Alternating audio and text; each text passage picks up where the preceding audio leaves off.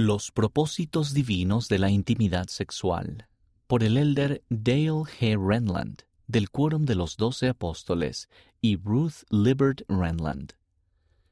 Comprender el don de la sexualidad que Dios nos ha dado dentro del plan de felicidad nos ayuda a entender la importancia de la ley de castidad.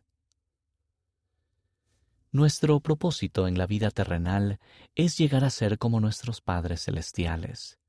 Nuestro entendimiento y uso divinos de la intimidad sexual son esenciales en ese proceso de llegar a ser como ellos.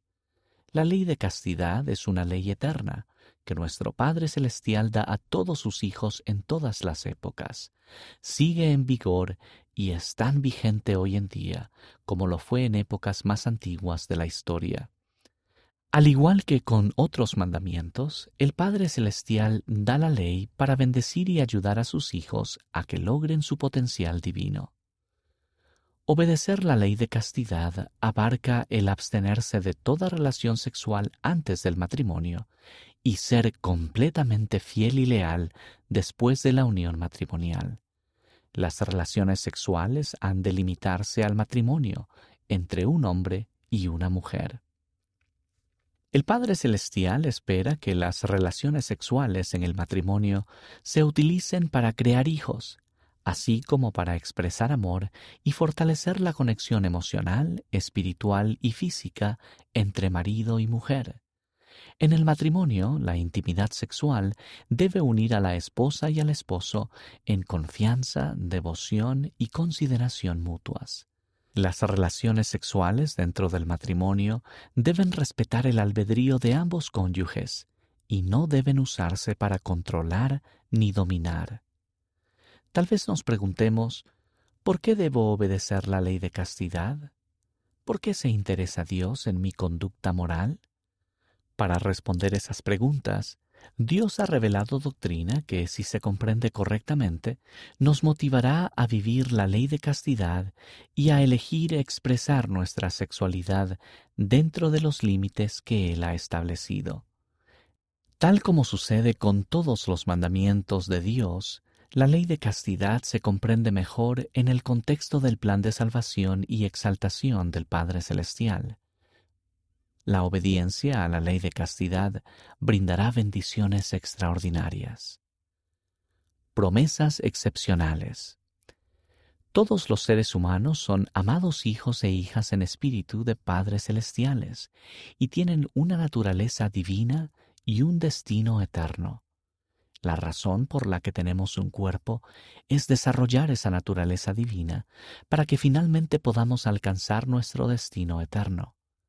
El Padre Celestial desea que obtengamos experiencia terrenal, progresemos hacia la perfección y con el tiempo disfrutemos de la plenitud de la felicidad que Él disfruta. Él sabe que para que tengamos ese tipo de gozo duradero, debemos progresar a lo largo del curso que Él ha establecido, obedeciendo los mandamientos que Él ha dado es vital entender que las relaciones familiares han de perpetuarse por las eternidades después de esta vida. Luego de la vida terrenal, los fieles tienen la promesa de que los ángeles les dejarán pasar a su exaltación y gloria, y esta gloria será una plenitud y continuación de las simientes por siempre jamás. Entonces serán dioses, porque no tendrán fin. La doctrina de las familias eternas en la Iglesia de Jesucristo de los Santos de los Últimos Días es única entre las tradiciones cristianas. No fuimos creados solo para alabar, adorar y servir a un Dios incomprensible. Fuimos creados por padres celestiales amorosos, para crecer y llegar a ser como ellos. Los espíritus masculinos y femeninos fueron creados para complementarse el uno al otro. Por esa razón, la identidad sexual no cambia en las eternidades, ya que proporciona el fundamento del máximo don que el Padre Celestial puede dar, su tipo de vida. A fin de que alcancemos esa bendición, el Padre Celestial mandó que la intimidad sexual se ha de reservar para el matrimonio entre un hombre y una mujer. Dios esperaba que el matrimonio significara la completa unión de un hombre y una mujer. Sus corazones, esperanzas, vidas, amor, familia, futuro, todo, y que serían una sola carne durante su vida juntos. No podemos lograr el tipo de vida que nuestro Padre Celestial disfruta por nosotros mismos o sin un compromiso absoluto de fidelidad a nuestro esposo o esposa en el matrimonio, según el plan de Dios. Dios nos permite escoger cómo viviremos. No nos obligará a seguir el sendero que Él ha establecido, a pesar de que sabe que nos conducirá a nuestra mayor felicidad. Los mandamientos y los convenios de Dios constituyen la senda que nos permite llegar a ser herederos plenos en su reino y coherederos con Jesucristo. Al tomar decisiones rectas, desarrollamos la naturaleza divina que está en nuestro interior. Las relaciones sexuales son una de las máximas expresiones de nuestro potencial y naturaleza divinos la adecuada expresión de nuestra sexualidad hace posible que el plan de Dios se lleve a cabo en la tierra y en las eternidades, haciéndonos merecedores de llegar a ser como nuestro Padre Celestial. Dios promete la vida eterna a los fieles, la cual incluye el matrimonio eterno, hijos y todas las demás bendiciones de una familia eterna filosofías que distraen y los engaños de Satanás. El razonamiento erróneo y los engaños de Satanás han producido filosofías que distraen y que afirman eliminar la necesidad de obedecer los mandamientos de Dios, en especial la ley de castidad. La voz opositora de Satanás es fuerte, y sus filosofías a menudo son tentadoras. En el libro de Mormón, algunos adoptaron esas filosofías para engañar a otras personas y beneficiarse del engaño. Por ejemplo, Neón enseñó a los nefitas que todo el género humano se salvaría en el postrer día y que no tenían por qué temer ni temblar, sino que podían levantar la cabeza y regocijarse, porque el Señor los había redimido a todos. Y al fin todos los hombres tendrían vida eterna. Si adoptamos la filosofía de Neor, no tenemos ningún incentivo para reprimir nuestro apetito sexual, ya que no hay consecuencias eternas. Y si quebrantamos la ley de castidad, no hay problema, ya que aquellos que seguían a Neor no creían en el arrepentimiento de sus pecados. Esa tentadora filosofía puede ser seductora, y para muchos es atractiva. Podemos hacer cualquier cosa que queramos, sin que haya consecuencias eternas. Otros maestros falsos del libro de Mormón predicaban que creer en Jesucristo y en su expiación y guardar sus mandamientos es sujetarnos con locuras y que proviene de las ridículas tradiciones de vuestros padres. Ciertamente, proclamaban que esperar la remisión de vuestros pecados es meramente un problema mental o emocional, el efecto de una mente desvariada.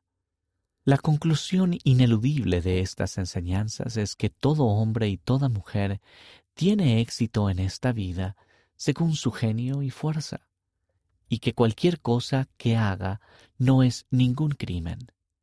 Esas enseñanzas falsas promueven la desobediencia a la ley de castidad, debido a que el concepto de lo bueno y lo malo está pasado de moda. No es de sorprender que esas filosofías todavía sean populares. No tener que rendir cuentas por ninguna decisión parecería la máxima libertad. Si podemos evitar la mayoría de las consecuencias terrenales siendo discretos y cuidadosos, ¿qué daño hacemos? Desde esa perspectiva, la ley de castidad parece anticuada, remilgada o innecesaria leyes eternas. Las leyes de Dios no son negociables. Él nos permite ignorarlas, pero no somos libres de crear nuestras propias reglas por las eternidades, al igual que una persona no es libre de crear sus propias leyes personalizadas de la física. Dios desea que seamos dignos herederos en su reino. Es ingenuo esperar recibir su herencia celestial mientras seguimos un curso diferente al que Él ha establecido. Antes de que se me llamara a prestar servicio a tiempo completo en la iglesia, yo, Elder Renland, cuidaba de pacientes que padecían de insuficiencias cardíacas graves. En la cardiología de insuficiencias cardíacas y trasplantes hay procedimientos definidos y establecidos que se siguen para obtener el mejor resultado, una calidad de vida mejor y más larga. Tratar a los pacientes de otro modo no produce los mejores resultados. Me asombraba que algunos pacientes trataban de negociar el tratamiento. Algunos de ellos decían, prefiero no tomar ningún medicamento o no quiero tener ninguna biopsia del corazón después del trasplante. Por supuesto, los pacientes son libres de seguir su propio tratamiento, pero no pueden realizar un procedimiento inferior y esperar los mejores resultados. Lo mismo se aplica a nosotros. Somos libres de escoger nuestro propio rumbo en la vida, pero no somos libres de elegir el resultado de seguir nuestras reglas, sin importar cuántas veces alguien diga que podemos. El Padre Celestial no tiene la culpa cuando, por desobediencia, no recibimos bendiciones relacionadas con la ley de castidad. En esta dispensación el Salvador enseñó que las leyes eternas no son flexibles ni están abiertas a debate. Él dijo, y además de cierto os digo, que lo que la ley gobierna, también preserva, y por ella es perfeccionado y santificado. Aquello que traspasa una ley y no se rige por la ley, antes procura ser una ley a sí mismo, no puede ser santificado por la ley, ni por la misericordia, ni por la justicia, ni por el juicio. No podemos reemplazar las leyes eternas por nuestras propias reglas, al igual que un hombre que toca brasas calientes no puede decidir no quemarse. Si no somos obedientes, solo gozaremos de lo que estamos dispuestos a recibir, porque no quisimos gozar de lo que pudimos haber recibido. Obedecer la ley de castidad es una de las maneras en las que demostramos que estamos dispuestos a hacer lo que sea necesario para recibir todas las extraordinarias bendiciones relacionadas con las familias eternas. Las leyes de Dios, al final, siempre son justas. No todos los hijos del Padre Celestial tienen la oportunidad en esta vida de experimentar la intimidad sexual en una relación matrimonial de acuerdo con la ley de Dios. Algunos no tendrán la oportunidad de casarse. Otros están convencidos de que sus circunstancias particulares hacen que vivir la ley de castidad sea tan difícil e injusto que pueden escoger ignorarla. Lo que es justo, sin embargo, debe juzgarse desde una perspectiva eterna, desde el punto de vista del Padre Celestial y de Jesucristo. El Salvador exhortó a su pueblo a que se abstuviera de juzgar qué es justo o injusto hasta el día en que Él integre sus joyas. Las joyas a las que el Salvador hace referencia son aquellos que, a pesar de las injusticias aparentes o temporales, o cualquier otro impedimento, guardan sus mandamientos. Cuando sentimos que nuestras circunstancias son injustas, es mejor seguir el consejo del rey Benjamín, quien dijo, Quisiera que consideraseis el bendito y feliz estado de aquellos que guardan los mandamientos de Dios, porque he aquí, ellos son bendecidos en todas las cosas, tanto temporales como espirituales, y si continúan fieles hasta el fin, son recibidos en el cielo, para que así moren con Dios en un estado de interminable felicidad. Al final, nada se compara con la injusticia infinita que soportó el Salvador. Sin embargo, si somos fieles, Él nos compensará por cualquier injusticia que afrontemos y alcanzaremos un estado de interminable felicidad. Al elegir guardar los mandamientos de Dios, entre ellos la ley de castidad, experimentaremos gozo y la paz en este mundo y la vida eterna en el mundo venidero, debido a que seremos parte de una familia eterna, con antepasados y posteridad. Al ser sellados eternamente por la autoridad del sacerdocio, el esposo y la esposa serán exaltados y tendrán una plenitud de gloria y progenie eterna. La tentación y el arrepentimiento.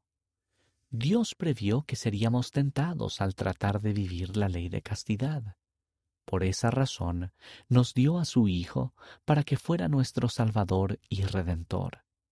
Por medio de Jesucristo y de su expiación podemos ser fortalecidos para resistir la tentación. Todos los hijos de Dios que afrontan tentaciones de cualquier tipo pueden acudir al Salvador en busca de ayuda.